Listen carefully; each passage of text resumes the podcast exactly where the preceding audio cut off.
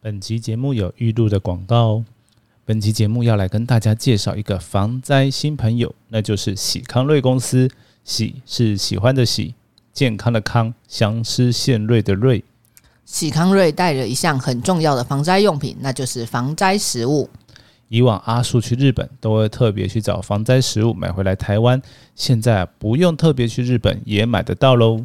而且喜康瑞带的防灾食品当中，可以保存长达七年之久，还有多种料理和不同口味可以选择哦。包括有米饭、面包，还有饼干可以选择，而且还排除了二十八种特定食物过敏源，甚至还有伊斯兰教的清真协会认证。因为是真空包装，所以不用调理，只要开封即可食用，不用担心灾害来临时停电、停水等问题。九月啊，刚好是台湾跟日本的防灾月，因此喜康瑞在此跟大家推荐防灾食物三日份煮。内政部消防署也建议大家可以准备好三日份的食品和饮用水，以备不时之需。如果大家想不到怎么准备防灾食物的话，又怕一般食物放在防灾包里面会过期，可以考虑这款哦。啊，这次啊，其实厂商有寄一份防灾食品过来。那跟大家讲这个试吃心得之前，我觉得我们先跟阿田跟大家分享一下，说什么时候需要用到这种防灾食品。嗯，就是灾害来临时，但不限于震灾，可能是风灾或者水灾都有机会。嗯，因为台湾呢其实蛮特别，就是除了地震的灾害之外，跟日本也蛮像，就是有台风啊，然后有时候像现在暴雨都下的超大的。嗯，对。那在都市，我们如果是排水做的很好的地方是还好，嗯，但是有些地方可能会有土石流啊。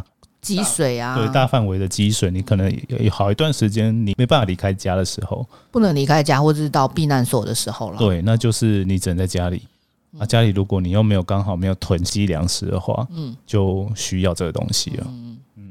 所以呢，这内内政部才会建议我们说要准备三日份的，这算是一个应对比较极端的状况了。因为其实大部分救灾的，我们台湾的救灾团队很厉害，都很厉害。其实三天、半天、半天到一天就对对，一两天之内就可以抵达。那个山里面比较难的，大概两两天都也是可以达到。嗯，但是三天就是让你备比较多的不时之需，对，或者是你家里可能不只有你一个人呐。对啊，你可能有两个人，那你就变成三日份，变成一一点五日一点五日份了嘛。所以就是还是要适当的去准备一下。然后一定会有人觉得要问我们这个防灾食物好不好吃嘛？因为我们有开，我们有自己试吃过了一下，把寄来全部试吃一轮。对，有饼干嘛，然后面包啊，还有米饭类的。它是粥，粥对，像炖饭那种，上面的品名是写炖饭，但是其实吃起来是算蛮软的。这个蛮特别，就是老人家其实哦蛮适合的，因为因为其实饼干跟面包不不能说扎实啊，但是它蛮干的。对，那你就要配那个水，嗯，它刚好有配那个一样也是七年保存的，哦三日份的那个饮用水。啊，三日份它是给你两千 CC 啊，可能有点不太够，对，但我们还是可以自己去。在极端情况下，其实差不多哦，对了，就是你一人份的话，必须必须对基基础需求三天内两千 CC 好像还可以啊，至少你不会脱水啊。刚刚讲到面包跟饼干就要配一下，让它有饱足感。它吃一点点，再灌一点水，其实饱足感蛮有的，就可以撑很久哦。然后口味的话呢，其实说真的没有特别美味，但也不是说不好吃。我觉得它味道调的还可以啦。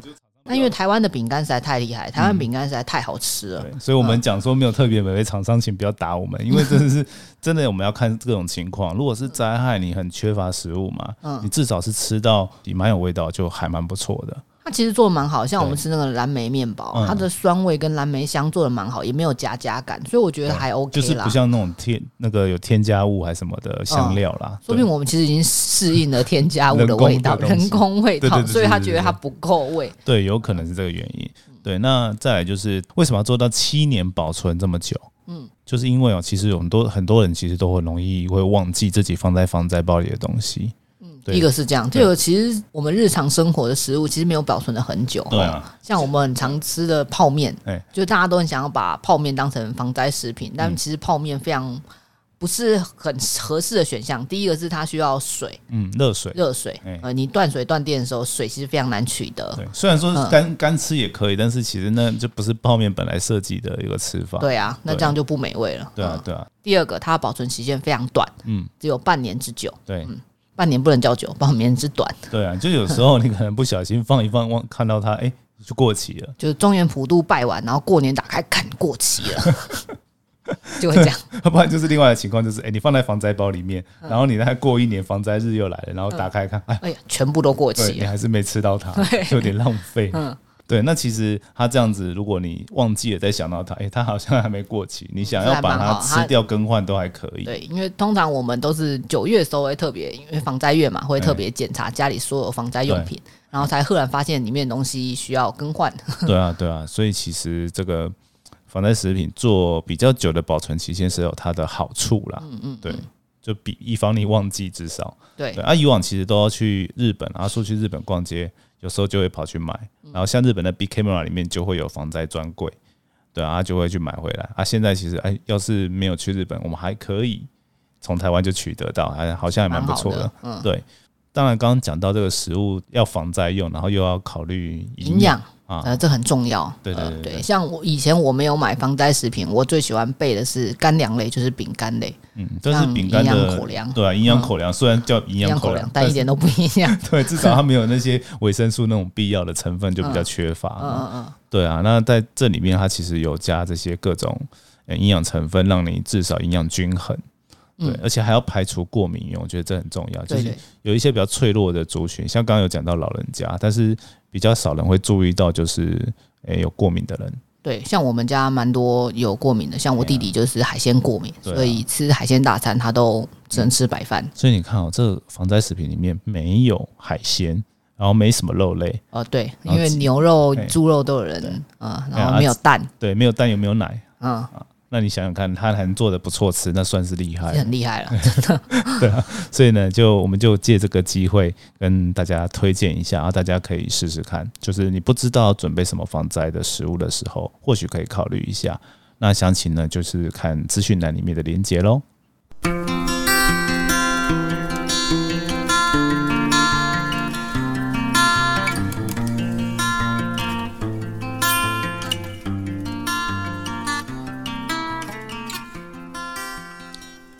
Hello，各位听众朋友，大家好，欢迎收听地球科科学，我是阿树。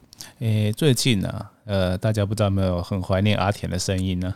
啊，阿田呢，他前一阵子有点忙啊，他跑去当我们的日本特派员。不过他其实是去日本工作，然后他呢去工作的时候有两个快餐行程，然后分别是呃野岛断层保存的北淡路正在公园，哦，好长哦。还有人与防灾未来中心啊，这个在大概在日本的呃大阪神户那一边。那阿田跟大家打个招呼吧。嗨，大家好，我是阿田，我从日本回来了。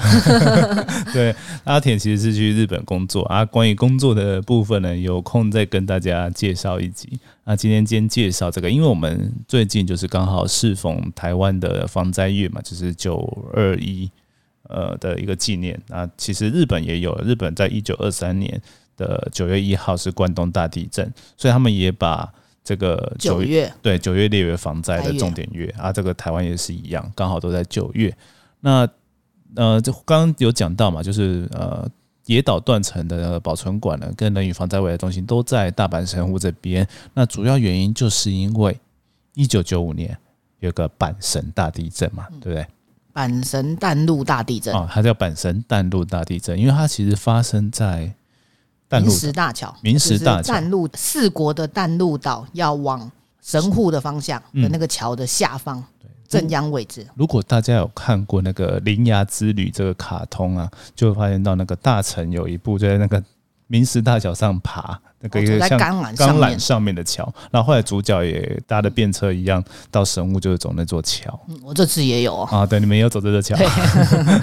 对，那其实这个淡路岛的明石大桥很酷哦，它其实是在九六年完工，也就是说它盖的时候经历了这个阪神大地震。嗯，对。那阿叔去查了资料，这个桥不但没有损坏，还有一个很特别的现象，它多加强了一公尺。就增长变长哦，对，变长一公尺，超特别的，对。但是它真的就是桥梁可能有耐震的设计啊，所以它就没有受到这么大危险。大家从一些新闻资料如果有去查一下，就会看到有那个高架道路整个倒塌掉。嗯，那时候在台湾，我阿叔那时候是小时候啊，看到那个照片，真的觉得很可怕。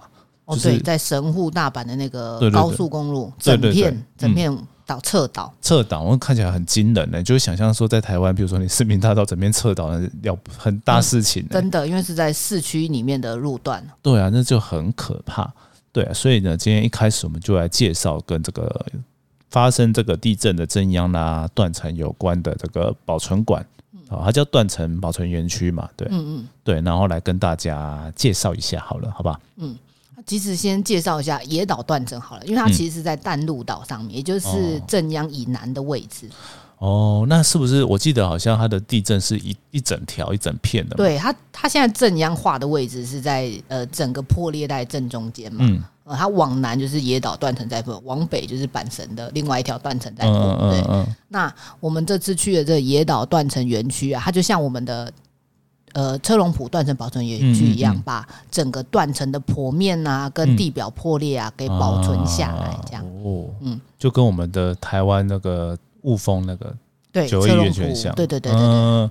除了哎，我们我们很厉害，我们分了两个，我们一个，因为我们一个在竹山的车龙埔，呃，它是保存断层剖面，剖面挖了沟去保存它，对。然后在九二一园区，就是看到那个操场隆起来那一条，对，他把地表线形给保存下来。那他这个野岛断层园区，它是二合一的概念。对，他把二合一，他把前面的线型破裂，然后到最尾把它往下挖了一个槽沟，哦，然后让你看到断层剖面的样子是什么样子。哇，那就是一个二合一比较大喽，它会比较大吗？它整个保存园区不输我们，嗯，那它的断层剖面比较小啊，它是。垂直断层剖面下去的，它其实就是短短的一点五公尺的长度，就是比较局部的感觉，要让你看到断层线的在地底下方的样子是什么样子。哦，因为我们就是把那个学术的挖沟保存下来，所以车龙埔保存园区那个沟就大很多。嗯，因为我们可以在那个台湾的可以看到五次的断层事件，嗯，那个只能看到一次到两次的断层事件，比较小。那地表的线形呢？你刚刚听起来这样子，它好像保留了蛮长一段，哦，蛮长一段的，可能有。将近十五到十公尺吧，我有点忘记，因为我走了两分钟才走完。哇塞，边走边录影，对对，慢慢看，然后就大概花了两分钟，非常的远。嗯，那感觉蛮应该会蛮震撼的吧？就是看到这么大条的断层一次出漏，就是如果是对于没看过，因为我们像我们地质人应该都很熟悉啊，但是如果是陌生人会觉得，哦呦，好大一条。对。哦，就像地表爬了一条蜈蚣一样，超大型的蜈蚣。那它比较特别的地方是在于，它在那个主断层旁边有一条副断层，它是地表可以看到两条平行的线性。哦，然后大的那个可能有一点五公尺左右，小的大概就五十公分到一公尺左右，就两条一起破这样。哦，你说。一公尺是说它落差，落差高差高低的落差，就两边会有一个高差的感觉。你就看过去会有三阶啦，啊，像楼梯的感觉。对对对，三阶。本来应该他们都是水平水平的陆地，然后因为断层，就是地震来了，然后断层活动，然后整个抬起来。对，哦，有落差。嗯嗯嗯。哦啊，就有两段了。就有两段，它就地表陷阱看得到两条，两条哦，就是就变成像个楼梯的感觉。对对对，因为一一个抬升比较多，一个少一点，一个少一点点，因为很很。我们很少可以在这么近看到主副断层一起裂。对啊，有的常常都裂很远了才会看到。但其实，在剖面上，副断层其实没有很明显的从地底下裂上来，错动量很大。哦。但主断层非常的大，在那个剖面上面，感觉就是好像主断层是最主要的那个滑动的地方。嗯。然后可能到了地表会有一些局部局部破裂，对对对。但因为很难得副断层超长。嗯嗯嗯。那。它是不是也有保留当地一些被断层切过的东西？哦，对，它隔壁栋有留下一栋房子，然后就是说是断层切过那个，它不能算是切过房子，嗯，因为它是从房子的旁边削过去，整个切穿它的庭园。哦啊，它是有看得出这样断层转弯吗？还是就顺顺的从旁子过旁边过去啊？他家的土地。呃，左右侧移了一百二十公分。哇哦！对啊，然后他他有保留当时候凌乱的厨房，就几乎所有东西全毁，然后地上就非常的惨烈，这样子柜子全都倒下来，这样子。可是房子没有毁掉，房子没有毁掉。哦，就等于说断层切过去，但是没有切穿整个房子的结构。他切过房子旁边，所以没有切到房子的主结构。的庭院呢，还是旁边的附属的土地的地方？它的花园就是整个左右错移了一百二十公分，这样真的是很很惊人，而且又是也刚好有这个东西可以被保存下来，可以让大家知道大自然的威力。而且这是不是代表说这个进震断层的地方，感觉震度应该会爆大，超级大，所以他家里面东西都倒乱七八糟。应该是哦，嗯，因为其实这个地震啊，其实伤亡伤亡非常的严重哦，就是整个地震发生的就是。走掉人大概有六千四百人，呃，六千多人。对，但野岛这边呢，只有呃不到一百人，大概三十几人。他的房子全毁的蛮多的，嗯，因为毕竟是比较乡下的地方，所以房屋倒的非常厉害。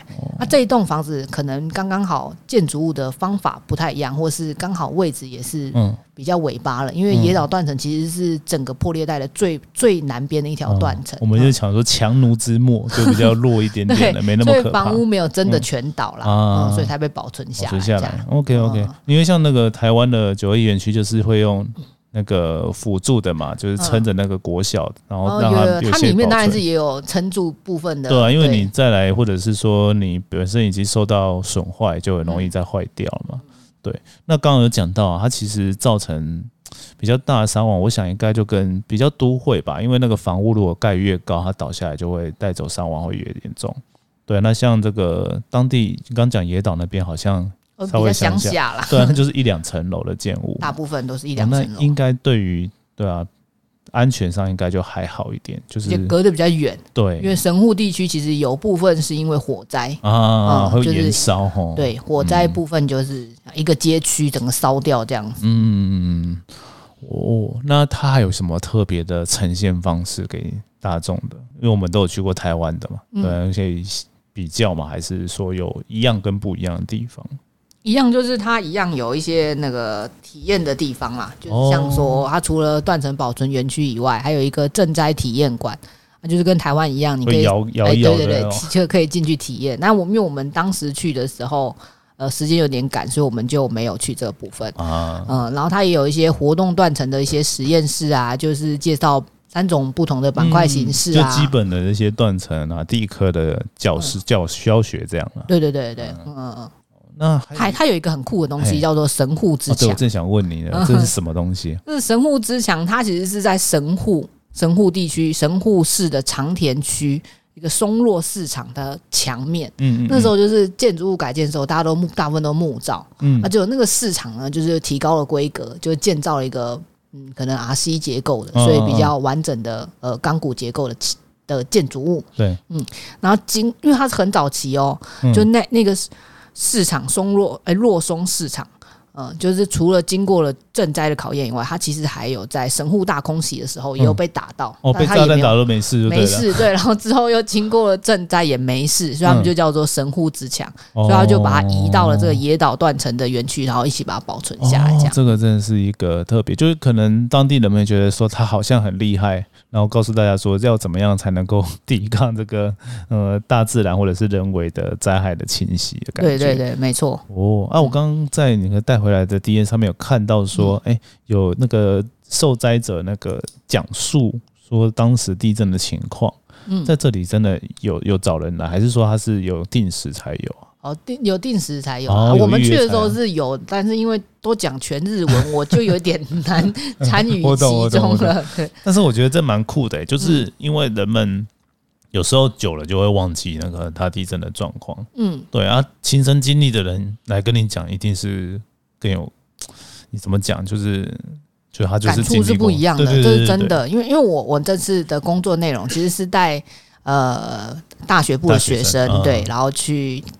呃，日本进行野外考察，那这些学生其实都已经没有经历过九二一，对啊，对，所以当我们去了这两个博物馆的时候，大家说以前真的有这么大地震吗？哦，那我就想说有啊，九二一的时候我还是高中生，我觉得超可怕的哎。对啊，就是其实人一生中都会遇到一两次这种大地震，嗯，那这些小朋友就是可能 刚好对啊，他们就说真的这么可怕需要逃难，我说对，我第一次知道我的腿这么厉害，从那个因为我家在七楼，嗯，地震一摇超级大，对，第一次从七楼狂奔那个逃生通道到。一楼，然后只敢住在停车场，不敢回去睡觉，感觉可怕。我也觉得有这种感觉。对对，小朋友都不太晓得这样子。哦，对啊，就是其实，而且那时候虽然我们的电视频道不多，但是打开都是各种伤亡，我觉得超痛苦的。嗯，就我们家有参与一些救灾的，当时我没有去了，是就亲戚回来跟我讲，我觉得好可怕，我听到都觉得好害怕，我都不敢踏上去这样子。嗯，就是这个是可能，其实我们用讲的也很难以延续。就是表表达给大家，但是其实这个情绪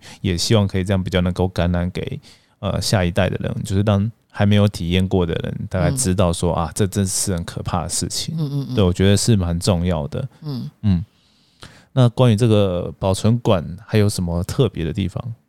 哦，这我就要提提一下，就是这个。保存馆回到一开始，它最主要就是保存野岛断层的原始样貌嘛。嗯。但全世界上只有三个博物馆有保存，呃，日本就两个，一个是岛根断层的，嗯，呃，然后一个就是这个呃野岛断层，嗯，然后再就是台湾的九二一断层，哦，就就是车龙湖断层。哇，那就只有这三个，就只有这三个，因为它其实非常难保存啦，因为我们等于是抵抗风化在保存这些东西，嗯，因为其实。就是大自然的作用，就会把这些断层都会移平，所以其实都要靠地质调查才会找到一些古老断层。哦，所以等于说我们把它框起来的时候，其实也要考虑到它的被风化状况。而且我之前听到有人讲，应该说有那个相关的人士啊，就是断层馆里面的人有讲过啊，就是说，哎，你太干也不行。太湿也不行嘛。对，那其实大部分都是太湿啊，因为地下水会流过嘛，所以它其实就是会就会流失啊，或者是会发霉或什么的。对对对，它太干，它会整个粉化，然后就觉得哇，这个超难照顾的。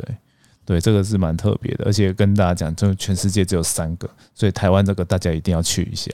对，再再次广告一下，在它被风化之前，我们要赶快去说不定三十年后就很难保存的像当初像十年前这么好了。真的，真的，嗯，好。那其实呢，这个就跟大家分享这个断层的园区到这边啊，大家可以休息一下。我们等一下呢，要来听一下关于呃人与未来防灾馆，那也是跟这个地震有关的，然后防灾有关的内容。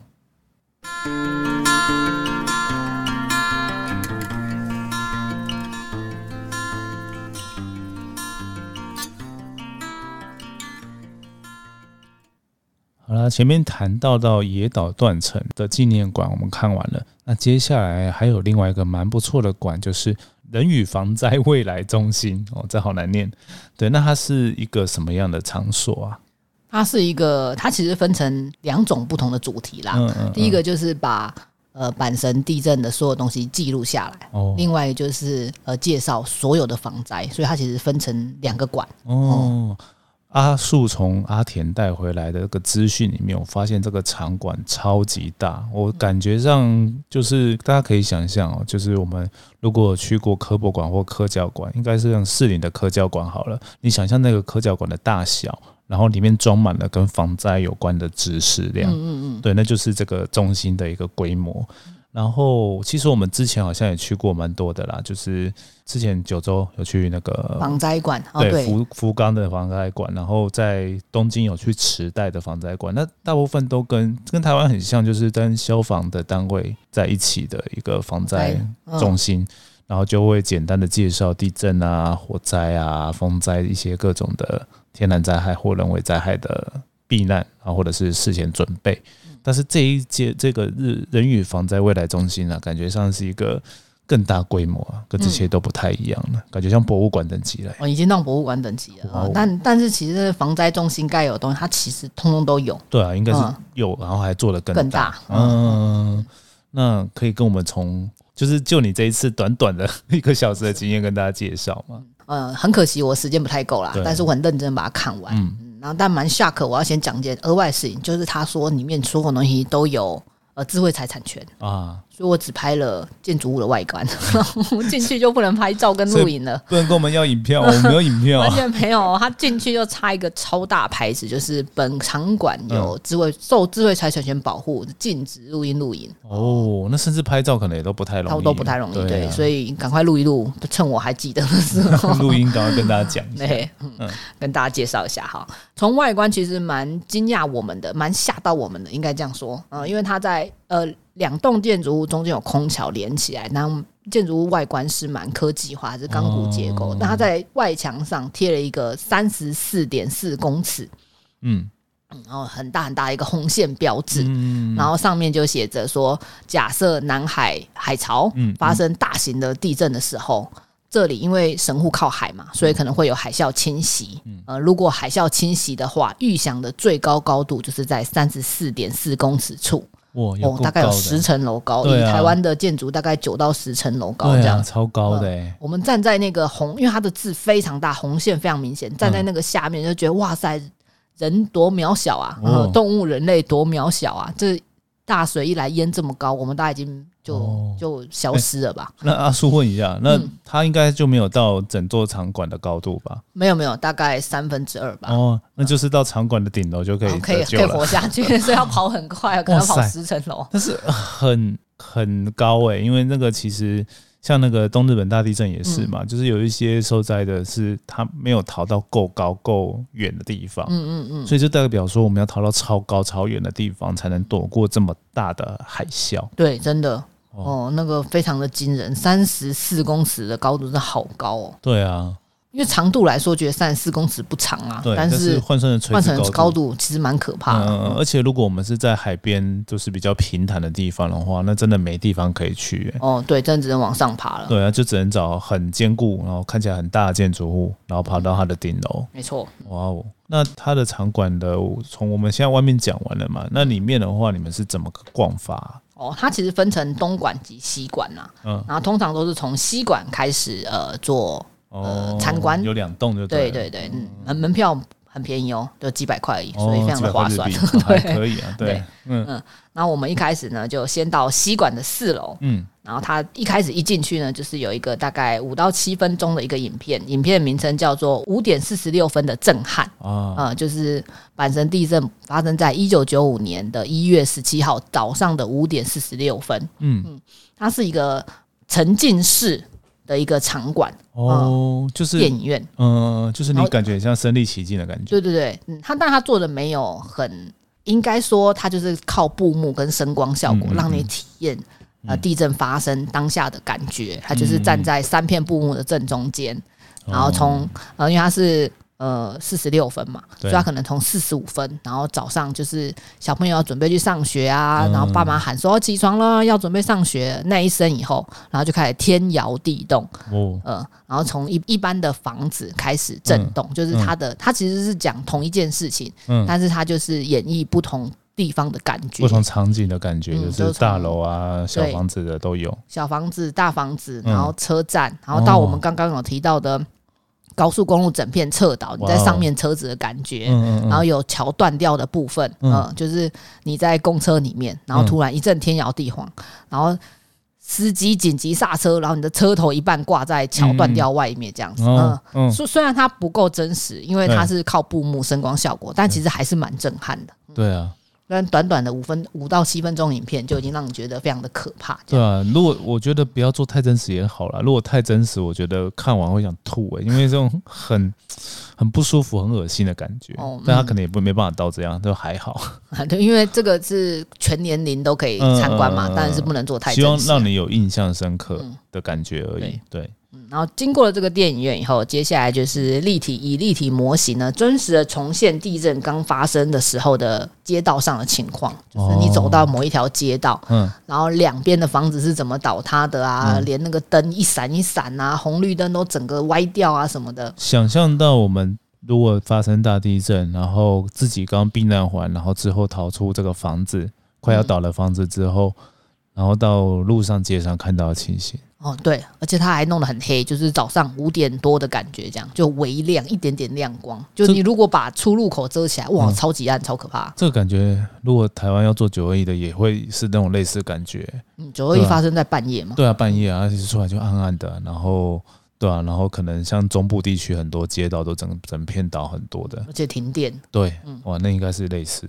那去的话，应该很有感触，很有感触，真的。嗯。然后接下来呢，我们又接就到了下一个电影院呢。它是一个呃蛮震撼人心的一个电影院，因为它影片呢是大概十五分钟。嗯，影片名称呢其实蛮蛮听起来还好，就是与这个都市共存。嗯，那其实是一个高中女生自述，她就是讲说晚上，然后跟姐姐讲好明天要干什么啊，什么什么。她就是两姐妹住在同一间房间里面。嗯嗯，然后早上在睡觉当中，然后一阵惊慌，然后就突然呢发现自己被压住了，然后我竟然就看不到我姐姐了。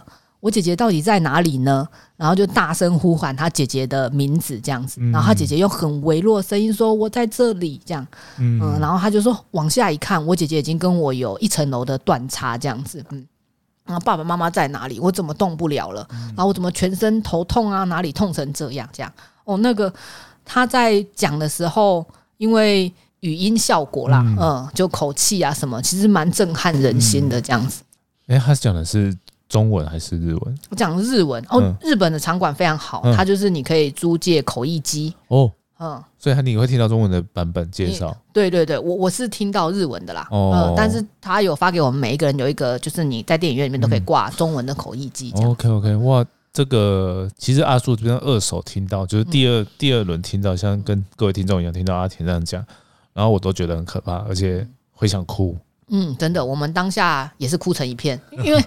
我是自己有经历过九一地震，我觉得当下是很可怕。虽然我住的城市不在中南部，但我是住在北部比较接近的地方。有被那个摇库，就第一个就知道可怕。对对，然后再如果看到那种我现场目睹倒掉的房子，他是用照片，但照片还是很可怕。但是现实那个房子里面的照片，这样对啊对啊啊！我是说他是模拟说有个人看到这个情况，那真的是很难想象的状况。嗯，你会自己带入其境。嗯。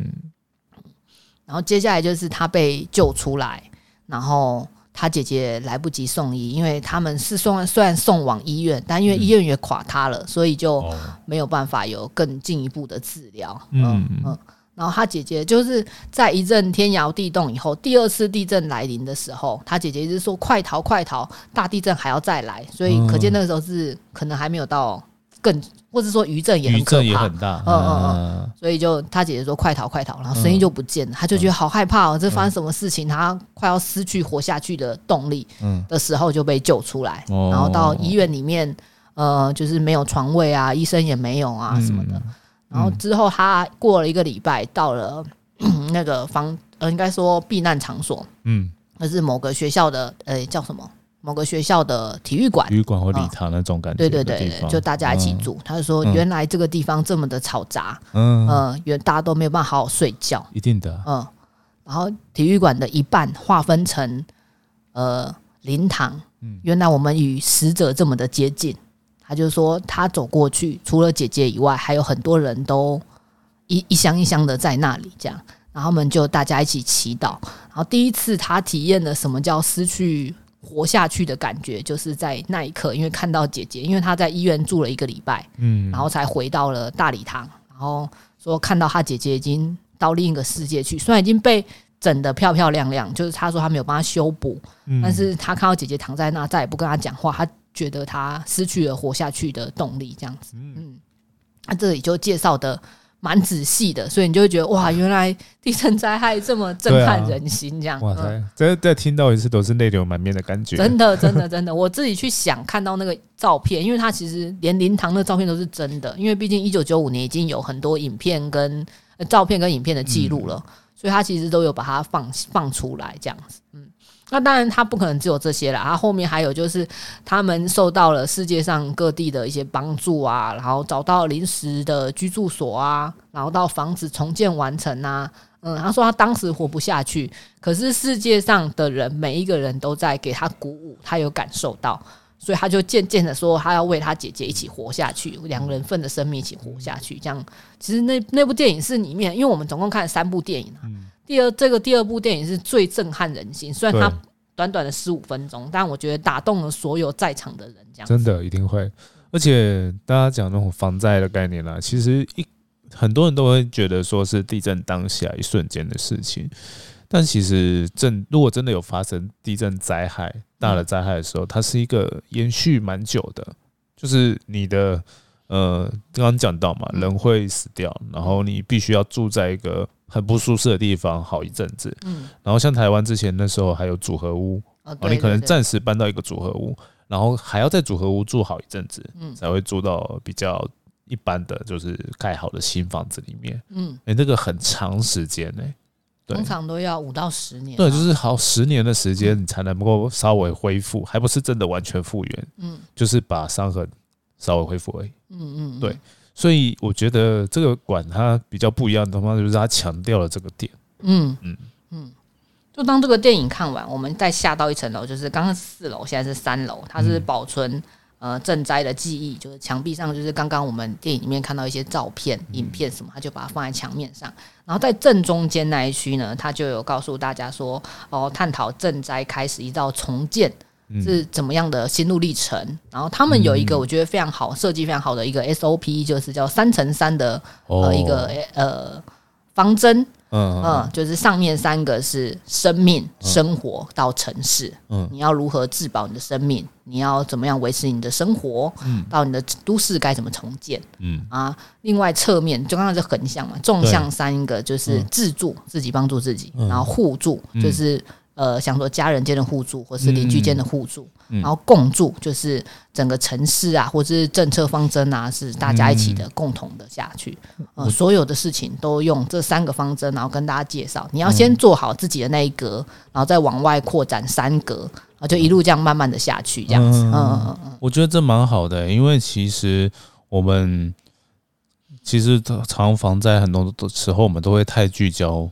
一个叫做就是自我救护嘛，趴下掩护稳住，那个真的是刚我们讲那个九宫格三乘三里面第一格。而已，最边边的那一格，对啊，它其实中间有很多细节，所以我觉得它这样乘起来，我觉得可以把很多的作为都理清出来，而且我们个人自身的一些东西，甚至可能也会影响到整个社会，嗯嗯嗯，会啊，我觉得这蛮厉害的，对对对，嗯，就像。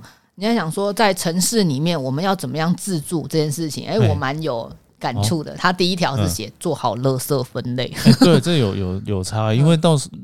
呃，应该说灾害过后一定是呃很脏乱，也没有空有人去整理。对，但是我们所有的人都好好的垃圾分类，嗯，然后做好的话，其实就会差很多，就是帮助整个都市，就整个城市这样。对，真的有差。嗯嗯，然后比较不会脏乱，然后也比较不会有后续的疾病啊疾病的产生。嗯嗯。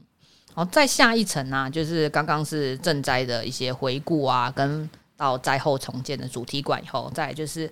减灾、防灾及减灾二楼，防灾及减灾的体验专区。嗯，那第一区你可以看到，它是灾害的中心，灾害中心就是你可能就像坐在我们的防灾中心一样，坐在里面，然后你可以看到世界上现在在发生的灾害有哪些，全世界，然后跟全日本为。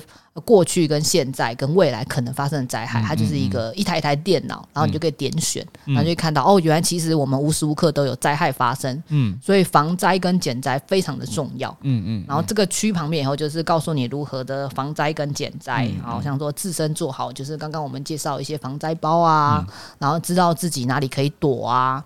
然后扩大到说社区哪里可以躲啊？我要怎么逃难啊？我要怎么跟亲朋好友做连线？因为当网络断掉的时候，你要怎么去找到你的共同的居住家人，或是跟远方的亲戚联络？这样子，嗯，这很特别。这从这感觉是一种决策者的角度，先告诉你，让你知道了，然后再来从他的角度延伸到说，为什么这些决策。政府端会希望大家做防灾准备的用意，这是一个很深的连接。哦，对，因为其实刚刚我们讲到自助、互助到共助，对，共只有到第三层共助才是政府出面，但其实灾害发生当下，共助是最慢才出现，所以我们要想办法自助跟互助。对啊，对啊，就是你先把前面照顾好自己，就等于像我们叫救护车来之前，一定要先对能做 CPR，做一些紧急的。对对，然后救救护车来，有时候已经来不及了，所以我们一定要先做一些紧急的处置。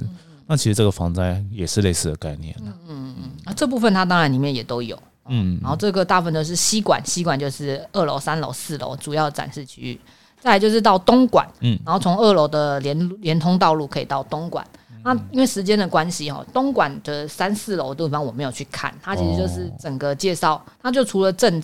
除了震灾以外，嗯，地震以外，嗯，除了地震以外，它就有介绍一些风灾、水灾啊、火山灾害，因为呃，日本蛮多火山灾害，火山也是要注意的。对，所以它就是一些 VR 的体验馆呐，然后有大荧幕啊，有一些小游戏啊，就有点像我们的科教馆，可以去做一些体验。防灾教育类的，然后只是它不是地震以外的各种灾害。灾害类型嗯，这部分我们就没有参观到，很可惜，下次我们就去。嗯，然后再就是一楼，一楼一个更大的一个电影馆，我觉得它很厉害，它每一个电影馆其实都做的非常的精美，非常的棒，这样。它是叫心灵剧场啦，嗯，它就是叫做逃难吧，守护珍贵的生命，也大概是十五分钟，它的电影都设计在十五分钟以内，让你可以。呃，专心的看完，嗯嗯嗯，对，专注的看完这个重要的事情。对，它这个就没有局限在赈灾上面，它就是把各种灾害前我们要做好防灾跟减灾准备，怎么样去做。哦，它它一直贯穿在全场里面，就用日文讲：“你给了逃难吧。”嗯，然后告诉大家说，逃出去是最有勇气的事情。嗯。它前面呢，其实一开始呢，就是告诉大家，因为我们呃不时代的快速进步，其实大家就是为了求生活更好，嗯，所以其实大家都忽略了灾害这件事情，嗯，不论是台湾、日本，其实世界上各个国家所有的防灾都是大地震或是大灾难结束了以后，你才会疯狂去做建设和呃应对之策，对，呃，日本也是相同，就告诉民众这个概念，说哦，当我们已经过去经历过了很多大型的灾害，所以我们要更。保护自己的生命的情况下，我们要做好防灾的准备。这样，嗯，那里面呢，蛮吓可我的是说，呃，他要告诉大家，逃难出去这件事情是最有勇气的事情，因为他说，其实人都是很犹豫的。就是它里面有一个呃例子，就是说，当风灾来临时，对，嗯，下大雨，然后呃，气象厅已经告诉你说，哎，明估预估明天预估的雨量已经超过。平常可容纳雨量，所以发生水灾的可能性很大，然后就会建议你疏散。嗯嗯，但是会有一半在那个城市里面，会有一半的人会觉得说：“哎，我现在看起来雨势还好，那我再等一等，明天再说好了。”嗯，但是会有那一半的人，就是明天，嗯，来不及逃出去，可能被土石流就掩埋就走了。嗯嗯，所以他就是告诉你说，逃难并不可耻。哦，当你知道灾害要发生时，第一件事情就要想好你怎么去逃难。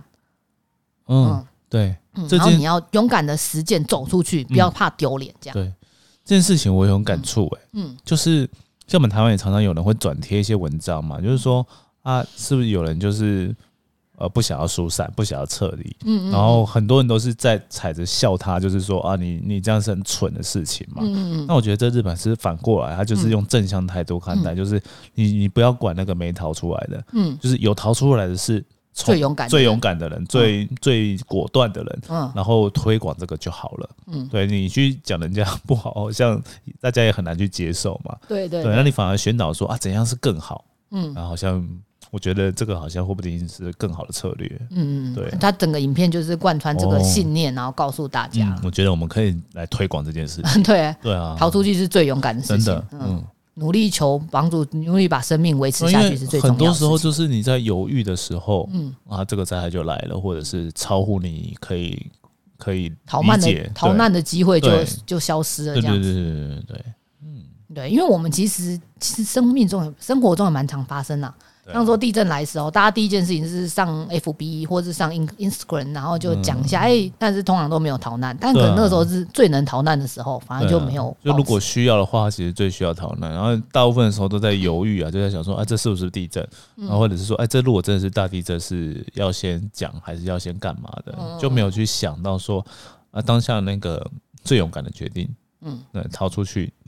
可能有人会觉得你很像傻子，就是全全部人只有你躲到桌下，嗯，但说不定就是你躲到桌下，你躲救了你一命，真的，对，那影片就是这个信念了，就不可耻，我觉得蛮好的，对我都没有，我都没有觉得可耻的，我都一律躲的，一律先躲嘛，生命最重要，真的，嗯，那整个场馆就到这，就很可惜，是因为我们时间呢不太够，如果将来有机会，我一定会再去啦，因为它在神户市，所以其实不会太难到。了。对啊，比刚刚的那个野岛断层在淡路岛比较容易去一点点。然后它是不是坐大众运输就可以到了？应该是坐大众运输就可以到啊。其实离海边蛮近，蛮 OK 的。它在都市里面了，所以如果大家如果去有机会去神户旅游的时候，感觉可以排到将近一天可以看这个馆呢。如果对这个防灾有兴趣的话，嗯，对啊，如果没有到一天，你可能半天去把我们刚刚讲的这些呃重要的这些影片看一看，嗯嗯，哦，设施看一看，其实都可以学到很多。嗯嗯。他高中生以下是免费哦，所以小朋友可以免费进去哦哦，那那可还不错哎。对啊，成人是六百日元啦，我是觉得还好，我觉得很便宜，很便宜啊，真的。其实台湾很多博物馆也很便宜啊。对啊，就是博物馆，其实你说要收费，其实。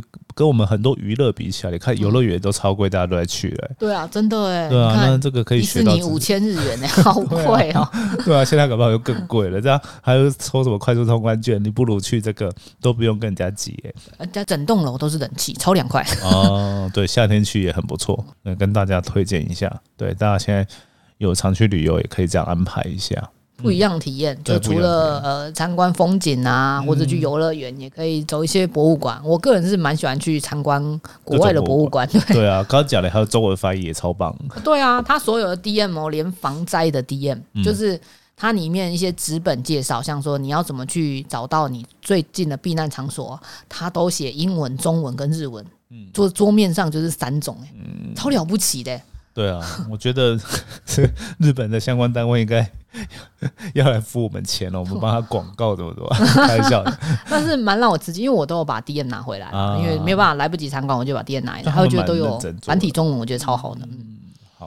那今天就跟大家介绍这两个场馆，然后也介绍大家这个防相关的防灾的重要的事情。嗯，那希望可以大家可以在呃不止在这个国家防灾的九二一的附近的时候注意到，希望可以平常啊出去玩的时候，甚至都可以呃学习这些性质多注意一下。嗯嗯，对，那我们今天的节目就到这边，我们就下次见喽。下次再聊一些 出差的其他事情，好，没问题的。好，那就下次再聊喽。好，那就拜拜，拜拜。